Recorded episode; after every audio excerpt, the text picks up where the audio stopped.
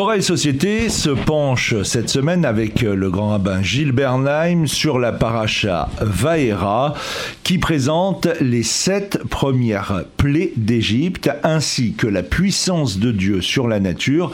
Mais le pharaon ne tiendra pas compte de ces manifestations et il faudra attendre la dixième plaie pour qu'il se décide à libérer les Hébreux. Gilles Bernheim, bonsoir. Bonsoir. Vaera comporte un des commentaires les plus étranges de Rachi. En réalité, c'est la question de la pertinence de ce commentaire qui pose problème. En effet, le premier verset de Vaera énonce Je suis apparu à Abraham, Isaac et Jacob exégèse de Rachi sur le mot Vaera, je suis apparu au Père. Nous ignorons donc qu'Abraham, Yitzhak et Yaakov sont nos patriarches? Non, nous ne l'ignorons pas, les Hébreux ne l'ignoraient pas en Égypte, mais je suis apparu à l'un, puis au second, puis au troisième, est une manière aussi de dire que le mode d'apparition n'est pas le même le mode de révélation à chacun des patriarches n'est pas le même. C'est peut-être sur ce qui différencie les modes de révélation à chacun des patriarches que se construit le message ici mentionné et que vous rappelez. Dans son livre Perles de rosée, le Rav Meyer de Premils écrit L'intention de Rachi est peut-être de souligner les accomplissements individuels et la valeur de chacun de ses ancêtres. Leur mérite ne réside pas tant dans leur lignée qu'en eux-mêmes. Chacun d'eux a été patriarche de par ses propres vertus et non simplement un fils ou un successeur et héritier spirituel du précédent. Et pour reprendre une très belle idée de Martin Buber dans son livre Le chemin de la vie. Lorsque je quitterai ce monde, disait un maître chassidique du nom de Soussia, l'on ne me demandera pas pourquoi n'as-tu pas, été Avraham, Yitzhak et Jacob, mais pourquoi n'as-tu pas, été Soussia La question qui est... Euh, euh en question est le frère, ça ce n'est pas une légende, c'est l'histoire, est le frère de Rabbi Elimelech de Lizensk, le maître de Lizensk, c'est la troisième génération du chassidisme, qui est un des grands théoriciens du chassidisme, et à cette génération en particulier, qui est l'auteur du commentaire biblique, le Noam Elimelech, qui est nourri de Kabbale, mais pas seulement. La question que pose Zoussia, à savoir être soi-même, avoir été soi-même au terme de sa vie. On ne me demande pas des choses qui me sont impossibles, parce que mes compétences ne suffiraient pas on me demande des choses que je suis susceptible de pouvoir faire. Donc je dois m'élever, je dois me transcender, je dois être exigeant. Autrement dit, ne pas faire œuvre de complaisance à l'égard de moi-même, mais tout faire pour réussir avec mes capacités à moi. Ce commentaire que vous avez mentionné de Zoussia, donc le frère de Elimelech de Lizensk, est intéressant parce qu'il éclaire en réalité les trois modes de révélation à au patriarche, Dieu d'Abraham, d'Isaac et de Jacob. Ce ne sont évidemment pas des dieux différents, c'est le même Dieu créateur des cieux et la terre. Mais pour accueillir Dieu, pour le recevoir, pour que nous soit révélé, nous, pas nous en particulier, mais pour que soit révélé le divin à l'homme, il faut que celui-ci fasse de la place, c'est-à-dire sache accueillir le divin. Quand je dis faire de la place, je ne sais pas comment on accueille le divin, euh, il n'y a pas de... Je ne sais pas. Il n'y a pas de, théorème infaillible, comme on dit, qui permette l'accueil du divin, sinon ça se saurait et on l'utiliserait.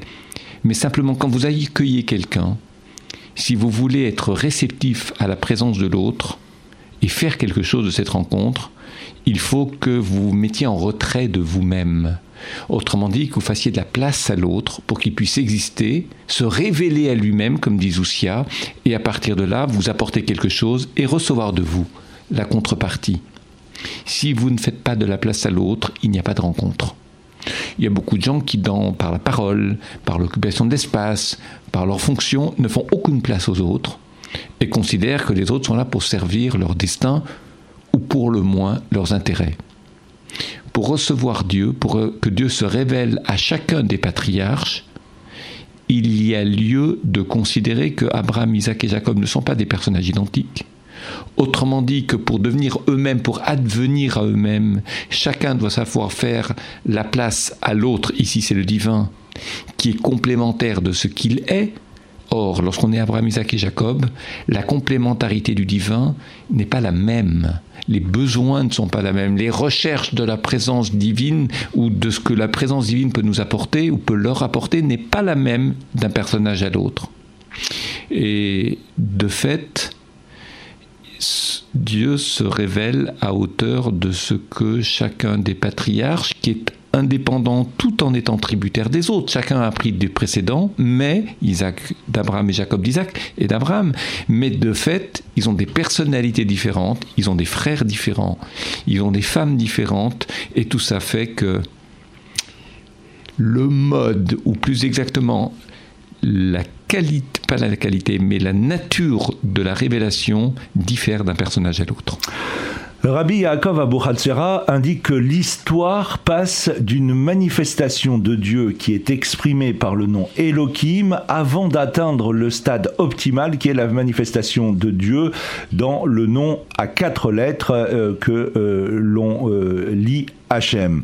Ce dernier mot est non est celui qui a créé les mondes et les soutient. Le nom Elohim manifeste une rétractation, une rigueur par rapport à la plénitude euh, du mot Hachem. Bien entendu, en Dieu lui-même, il n'y a aucun changement ni aucune modification, mais dans le processus de manifestation, sa volonté ou de son être dans le monde de la création, il y a des ampleurs plus ou moins grandes dans la réalisation du bonheur prévu dans la création. Tout le livre de Bereshit nous a montré le don initial et le contrat initial de bonheur, puis le mauvais usage réalisé par les hommes face à Dieu, face aux frères, face aux conjoints et entre les peuples. Il y a eu la tentative de remonter avec Abraham les patriarches et matriarches, puis la constitution d'une famille-peuple qui va prendre prendre en charge la reconstruction du monde idéal, ses propres déficiences permettront même de mieux redresser le courant et enfin la descente en Égypte et la plongée au cœur de la création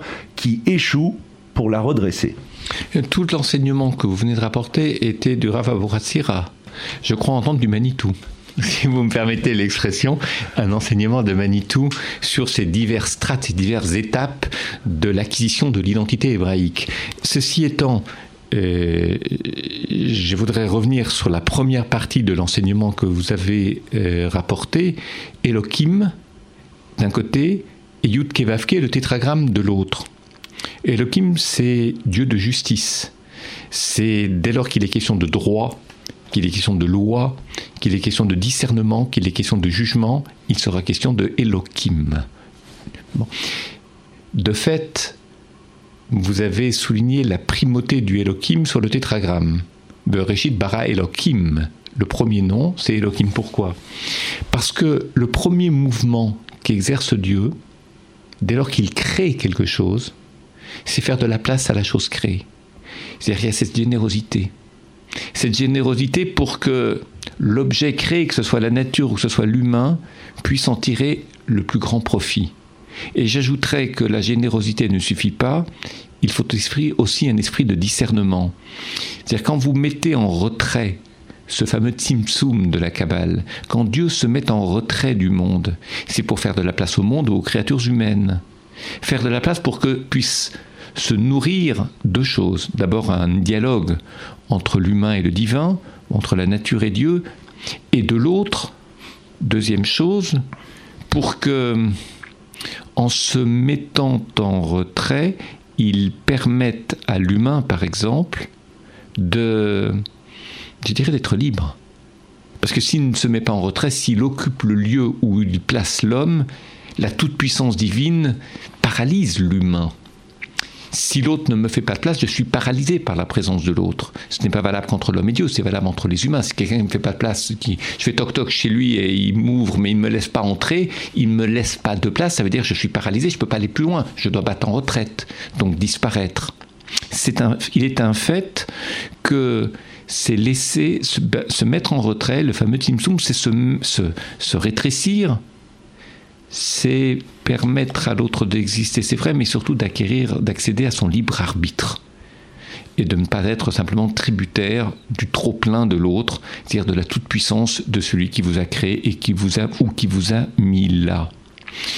Accéder à son libre arbitre est une chose très importante pour discerner, pour juger, pour devenir responsable, pour devenir sujet de sa propre vie.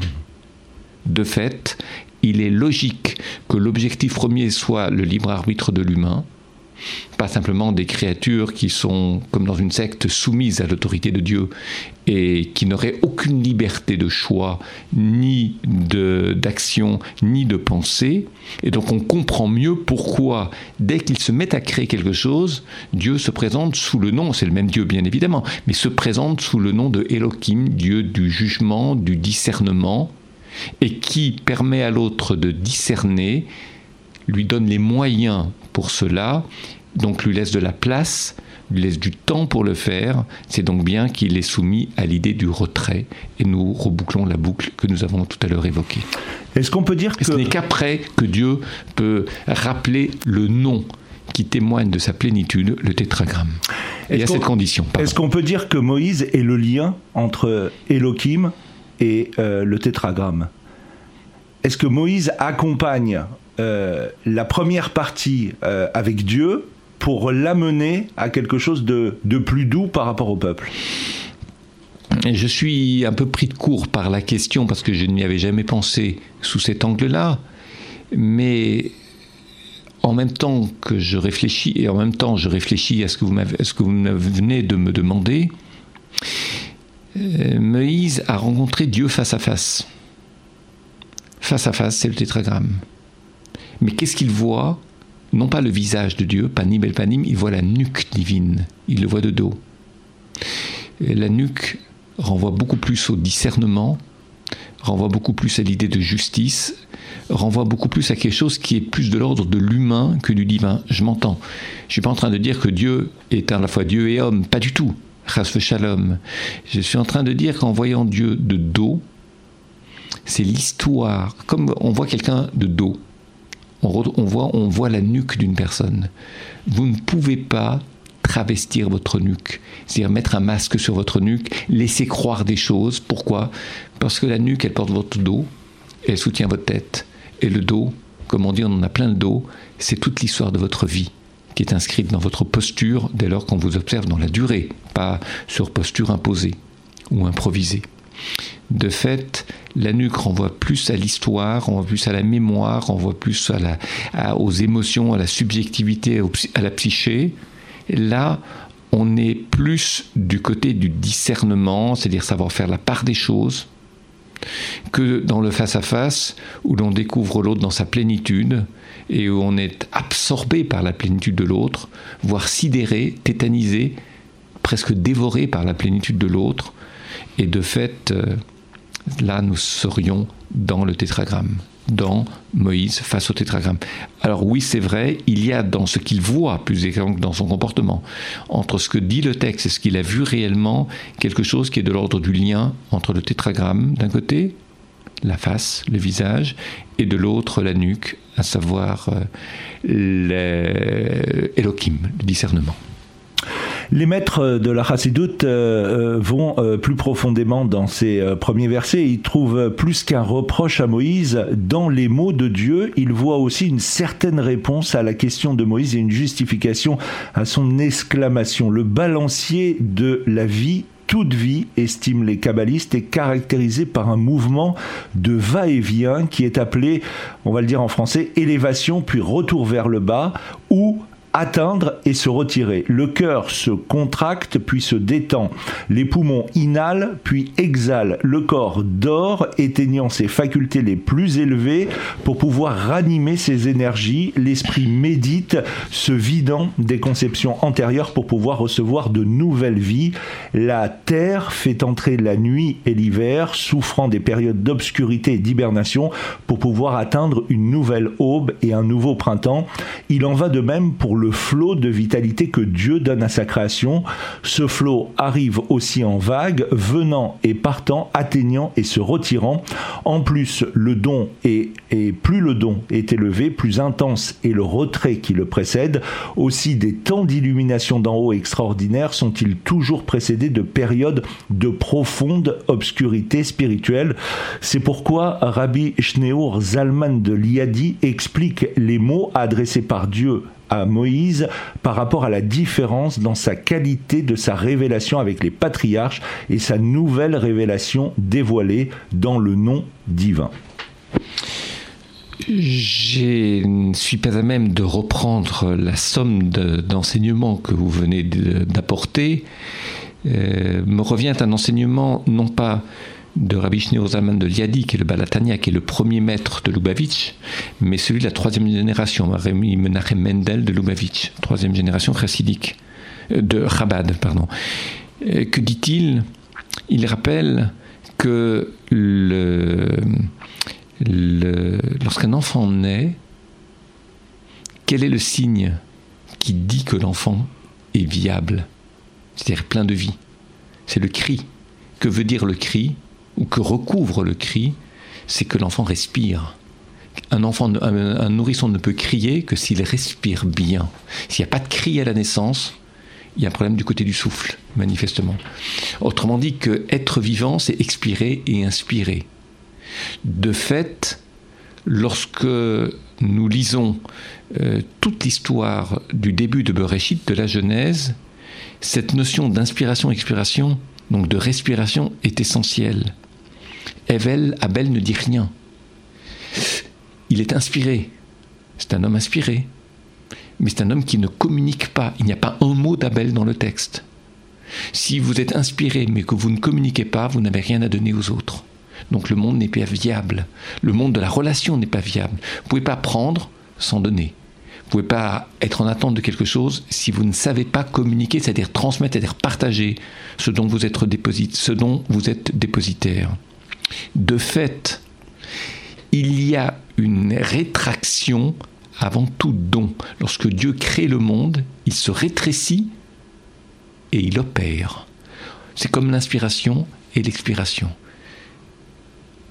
Prendre son souffle, se mettre en retrait, c'est faire de la place à l'autre. On ne l'a que trop dit dans cette émission. Et ensuite, on peut faire. Je peux faire quelque chose avec l'autre dès, lors que je lui ai fait de la place. Je peux expirer dès lors que j'ai puisé du souffle. Sinon, je ne peux pas communiquer. Quelqu'un qui n'apprend rien des autres et qui veut tout transmettre est très vite en difficulté parce qu'il va manquer de ressources. On ne peut donner que parce qu'on a reçu. Moïse revient à annoncer aux enfants d'Israël que Dieu va les délivrer, mais ils n'y croient pas. Les enfants d'Israël n'y croient pas. Rabbi Nathan enseigne au sujet de ce verset, les mauvais penchants les détourna en retrécissant leur perception intellectuelle. Ils se disaient en leur cœur qu'à cause de leur imperfection, ils ne méritaient pas de miracle. Cette faille dans leur foi provenait essentiellement d'une humilité mal placée qui entraîna l'erreur de ne pas écouter Moïse. Rabbi Nathan enseigne que cette forme d'humilité est éminemment orgueilleuse car elle prétend savoir mieux que Dieu ce que nous pouvons recevoir ou pas. Je me permets de rappeler cet enseignement du Noam Elimelech, Rabbi Elimelech de Lizensk, dont dont j'ai mentionné le nom comme frère de Zoussia au début de notre émission, qui dit ceci à propos de Moshe Rabbeinu, de Moïse. Après l'épisode, au terme de l'épisode du buisson ardent, Dieu lui a demandé, et nous venons de lire Shabbat dernier dans la paracha cet épisode, Dieu lui a demandé de s'adresser à Israël, autrement dit de transmettre à Israël une part de l'expérience qu'il avait vécue au buisson ardent. Quelle a été la réponse de Moshe? Loya Minouli, ils n'auront pas confiance en moi. C'est-à-dire qu'il part de l'idée que les Hébreux sont esclaves, que lorsqu'on est esclave, on n'est pas maître de soi, on n'est pas à l'écoute d'eux, on est simplement en servitude, on répond aux désirs des autres, sans connaître ses propres désirs qui donnent confiance en soi. Donc la première tentation de Moïse est de ne pas se tourner vers Israël et de ne pas communiquer l'expérience du buisson ardent à Israël. Dieu va l'en avertir tout de suite. Il n'est pas question de fonctionner comme ça. Tu n'as pas d'apporter de jugement, c'est-à-dire à te dire oui ou non, ils ne sauront pas l'entendre, dès lors que tu n'as pas testé. C'est comme une sorte de médisance. Tu médis avant de savoir, tu juges avant de savoir, avant de connaître, avant de les avoir entendus, rencontrés, partagés avec eux. Et de fait, la maladie de la médisance, nous avons souvent parlé dans cette émission de radio, c'est la tsorate, c'est cette espèce de lèpre, dont la main de Moïse, dès lors que Dieu lui dit de plonger sa main contre sa poitrine, va devenir atteinte, pas pas devenir, va être atteinte quelques instants de la tsorate. C'est un premier avertissement. Pour d'autres, il sera plus sévère pour Myriam. Mais comme c'est la première fois que ça se passe, c'est que c'est un premier avertissement et que les lois de la Torah n'ont pas été données, il lui fait grâce du châtiment, et lui ne recommence plus. Tu vas leur parler, tu verras s'ils ont confiance en toi ou non, s'ils ont confiance en eux, et tu verras ce qu'ils peuvent t'en entendre. Israël, les Hébreux en Égypte, je reprends votre enseignement, le renseignement que vous rapportez, fonctionnent comme Moïse. C'est-à-dire qu'ils sont trop fidèles à Moïse. Pardonnez-moi, ils copient Moïse. On peut comprendre que lorsque Moïse s'absentera six heures de plus sur le mont Sinaï que ce qui était écrit sur la feuille de route avant de partir au mont Sinaï 40 jours, 40 nuits, le peuple, qui, pas qui s'identifie, mais qui ne sait vivre sans Moïse, va construire une idole qui sera leur substitut de Moïse. Et cette notion de, dire, déification de Moïse, ils ont fait de Dieu, ils ont, pardon, ils ont fait de Moïse une sorte d'idole, un demi-dieu. Ben, ça commence déjà en Égypte. Ils ont le même comportement que, en Égypte que celui que Moïse a eu devant Dieu. Comme s'ils devinaient tout, copient tout et font comme lui, y compris dans les travers des choses. Une erreur est souvent commise, celle de ne pas voir la présentation du programme qui est le motif de l'argumentation de tout le dialogue de Moïse et Pharaon et passer directement à la description des plaies comme une simple description de l'endurcissement du cœur de Pharaon avec la défaite finale et la fuite dans le désert. Au contraire, dès le début, trois points sont indissociablement euh, liés. Sortir, adhérer à Dieu, s'introduire dans la terre promise qui minimise l'un de ces trois points, annule et falsifie tout le judaïsme. Oui. Euh, ce plan de travail, si vous me permettez l'expression, c'est la même chose que ce que Dieu attendait d'Abraham lorsqu'il s'est adressé à lui au début de l'Erlecha. L'Erlecha quitte, séparation. Ensuite, Venivoruvecha, bénédiction, et comment cette bénédiction, lorsqu'on s'est séparé du point d'origine, va se, comment va se effectuer, comment elle sera représentée? Kol mishpechot adama. Toutes les familles de la terre seront bénies. Autrement dit, ta bénédiction doit toucher la diversité des autres. Si tu ne bénis que toi-même ou ceux qui te ressemblent, c'est pas de la vraie bénédiction. Ce n'est pas une véritable bénédiction. Il y a une vraie bénédiction lorsqu'il y a pas simplement, c'est pas de la plénitude, lorsqu'il y a diversité, lorsqu'il y a abondance pour toutes sortes d'hommes qui sont bénéficiaires de la bénédiction qui n'a pu être, elle, donnée que si l'homme se retrouve devant les autres, autrement dit, quitte le lieu de ses origines, là où il se suffit à lui-même, pour se tourner vers les autres. Il en est ainsi d'Abraham avec les peuples, les premiers versets du chapitre 12 de l'Erlera, il en sera de même pour les Hébreux sortant d'Égypte. Il faut qu'ils quittent l'Égypte, qu'ils bénissent et qu'ils rencontrent la diversité des peuples avec la difficulté que représente, qu'incarne cette diversité en termes d'idolâtrie, nous le savons dans la Torah et dans le Tanakh. Mais il faut tenter sa chance. Et ça, c'est la mission d'Israël. C'est pas une, pas un privilège, c'est une très lourde responsabilité devant l'histoire et la tâche est très difficile.